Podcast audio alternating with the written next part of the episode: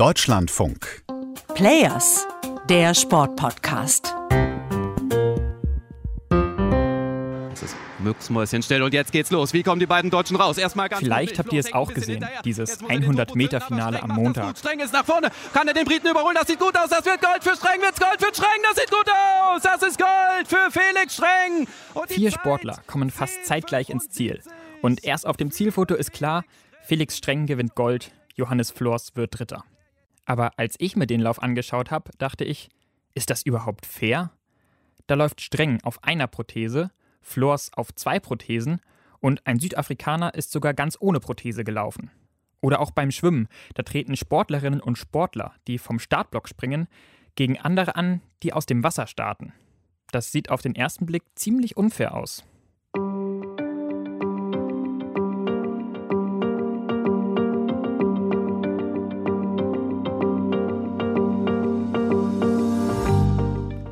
Genau das soll eigentlich nicht der Fall sein. Nicht die Behinderung, sondern die sportliche Leistung soll über den Sieger entscheiden. Und deshalb gibt es die sogenannte Klassifizierung. Meine Kollegin Jessica hatte das Thema im letzten Podcast ja schon angerissen.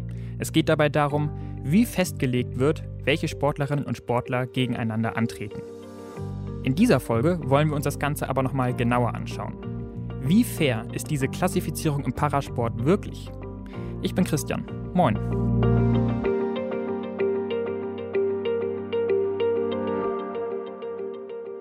Amputation ist nicht gleich Amputation, eine spastische Lähmung ist nicht gleich eine spastische Lähmung. Das ist Sarah Gretke. Sie ist beim Deutschen Behindertensportverband die Beauftragte für die Klassifizierung im Bereich Paraleichtathletik und kümmert sich für das Land NRW um die Klassifizierung in allen Sportarten. Und sie bringt die Herausforderung im Behindertensport ziemlich gut auf den Punkt. Anders als jetzt im Nichtbehindertensport, da sind alle, in Anführungszeichen, alle Glieder sind dran, äh, alle Muskeln funktionieren so, wie sie funktionieren sollten. Und das wirst du im Behindertensport halt nie hinbekommen. Und deshalb gibt es die Klassifizierung. Das bedeutet vereinfacht gesagt, die SportlerInnen werden je nach ihrer Behinderung in Gruppen eingeteilt und treten in diesen Gruppen gegeneinander an. Aber so einfach ist es leider nicht. Im Gegenteil, das System ist hochkomplex. Und jede Sportart hat eigene Regeln, nach denen klassifiziert wird. Sich alle anzuschauen, würde den Rahmen dieser Folge wohl sprengen. Deshalb konzentrieren wir uns mal auf zwei Sportarten, die besonders in der Öffentlichkeit stehen. Schwimmen und Leichtathletik.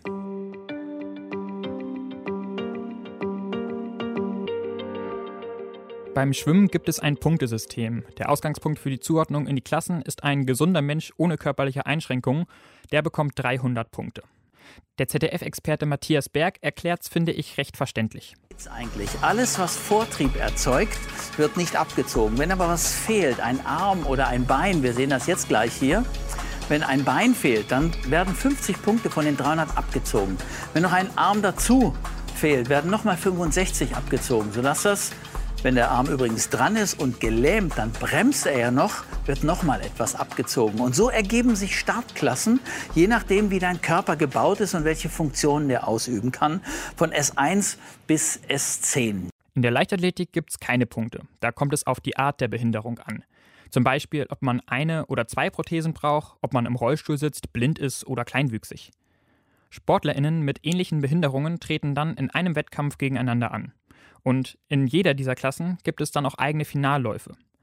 So gibt es in Tokio nicht nur ein 100-Meter-Finale, sondern gleich 16. Und das nur bei den Männern, bei den Frauen gibt es auch noch einmal 13. Das wird dann schon irgendwie ganz schön unübersichtlich.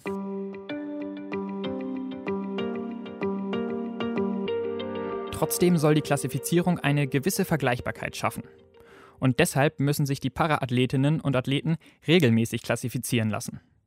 Das findet bei öffentlichen Wettkämpfen statt. Dann schauen sich Klassifizierer die Unterlagen der Sportlerin oder des Sportlers an, machen Beweglichkeitsübungen und beobachten auch den Wettkampf. Vor den Paralympics jetzt in Tokio war das aber ein Problem, erklärt Klassifiziererin Sarah Gretke. Aufgrund der Pandemie äh, wurden diverse Wettkämpfe halt abgesagt, haben nicht stattgefunden, wo definitiv eine Klassifizierung stattfinden könnte. Dann ist man quasi im Verzug geraten mit den ganzen Review-Athleten. Daraufhin hat das IPC dann entschieden, ähm, vor Ort zu klassifizieren, also ausnahmsweise quasi. Also erst in Tokio. Kurz vor den Wettkämpfen wissen einige Athleten also immer noch nicht, gegen wen sie eigentlich starten müssen. Für die SportlerInnen ist das nicht immer leicht, wie Marion Peters erzählt. Sie ist Leichtathletiktrainerin beim Deutschen Behindertensportverband und ich habe sie auf dem Handy in Tokio erreicht. Das war ja hier jetzt zum Beispiel auch wieder ein Problem, dass hier zum Beispiel auf einmal noch Vorläufer reingerutscht sind aufgrund von Klassifizierung. Und das hat teilweise Riesenfolgen. Zum Beispiel hat meine Athletin getroffen, die auf einmal in einer Einheit, und da war es schweinewarm, 100 Meter Vorlauf und 100 Meter Finale laufen musste. Mit einem Abstand, der verschwindend gering war an Zeit. Und das ist einfach Mist. Noch schwieriger wird es, wenn mitten zwischen zwei Paralympics auf einmal die Klassifizierung geändert wird. So ist es bei den Schwimmern passiert, die erst Anfang 2018 zu diesem Punktesystem gewechselt sind. Es ist problematisch, weil die Athleten müssen ja zu der Klassifizierung hinfahren und die Klassifizierung findet ja jetzt nicht jedes Wochenende überall statt, sondern man muss ja dafür auch reisen. Das heißt, man muss auch Geld für ausgeben mit einem ungewissen Ende. Das heißt, ich gehe jetzt mit meinen vier, fünf Athleten dahin und weiß aber nicht, bleiben die in der Klasse, ändert sich die Klasse, was kommt auf uns zu. Und es hat auch extrem Stress für den Athleten, für den Verband, weil man ja alles dann in kürzester Zeit, ähm, man muss die Gelder generieren, man muss sie dafür freistellen und so weiter und so fort. Also es ist schon ein Rattenschwanz in Arbeit, was dann auf einen zukommt. Hinzu kommt noch, dass das Punktesystem von vielen als intransparent und ungerecht beschrieben wird.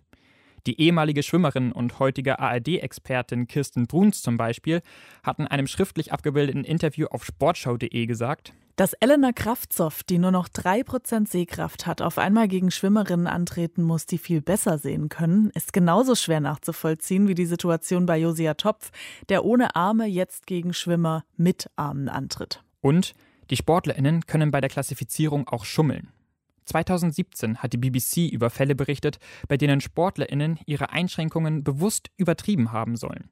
Einer soll sogar unnötigerweise eine Amputation erwogen haben.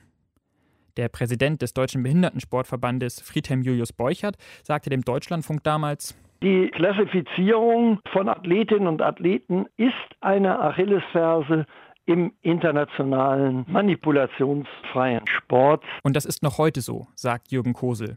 Der Mediziner war bei den Spielen 2008 bis 2016 als Mannschaftsarzt für das deutsche Team dabei. Das System verleitet dazu und es wird nie ein objektives System geben. Man versucht also Behinderung in Schubladen denken und System dort unterzubringen und das wird nie zu 100 Prozent klappen. Helfen könnte eine Reform der Klassifizierung. Statt bei Wettkämpfen könnten die Untersuchungen in Klassifizierungszentren stattfinden, schlägt Sarah Gretke vor. Also im Zentrum hätte man einfach die Möglichkeit, das besser zu machen, weil man einfach mehr Möglichkeiten hat und ähm, man auch einfach auf einem sicheren Weg ist, äh, wenn man mit den Leuten zusammenarbeitet, die man schon kennt, die die Kompetenz besitzen. Ähm, und das würde natürlich das Ganze nochmal ein bisschen ähm, fairer machen. Bisher ist so eine Reform aber noch nicht in Sicht. Und daran, dass jede Behinderung einzigartig ist, würde auch sie nichts ändern. Man muss halt äh, sich auch im Klaren sein, dass es nie zu 100 Prozent vergleichbar sein wird.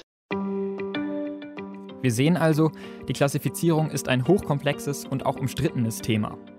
Und die Frage dabei lautet immer, wie kann man einen möglichst fairen Wettbewerb organisieren, der aber nicht zu sehr zerfranst? Klar ist für mich, wenn es Reformen gibt, dann sollten diese mit den Sportlerinnen und Sportlern abgestimmt sein. Denn die treten in den Wettkämpfen schließlich gegeneinander an. Von ihnen lebt der Sport. Oder was meint ihr? Habt ihr Gedanken und Ideen zu dem Thema? Dann schreibt uns doch gerne, auch mit sonstigen Rückmeldungen, an players.deutschlandfunk.de. Das war's mit dieser Folge des Players Podcasts. Macht's gut und bis bald.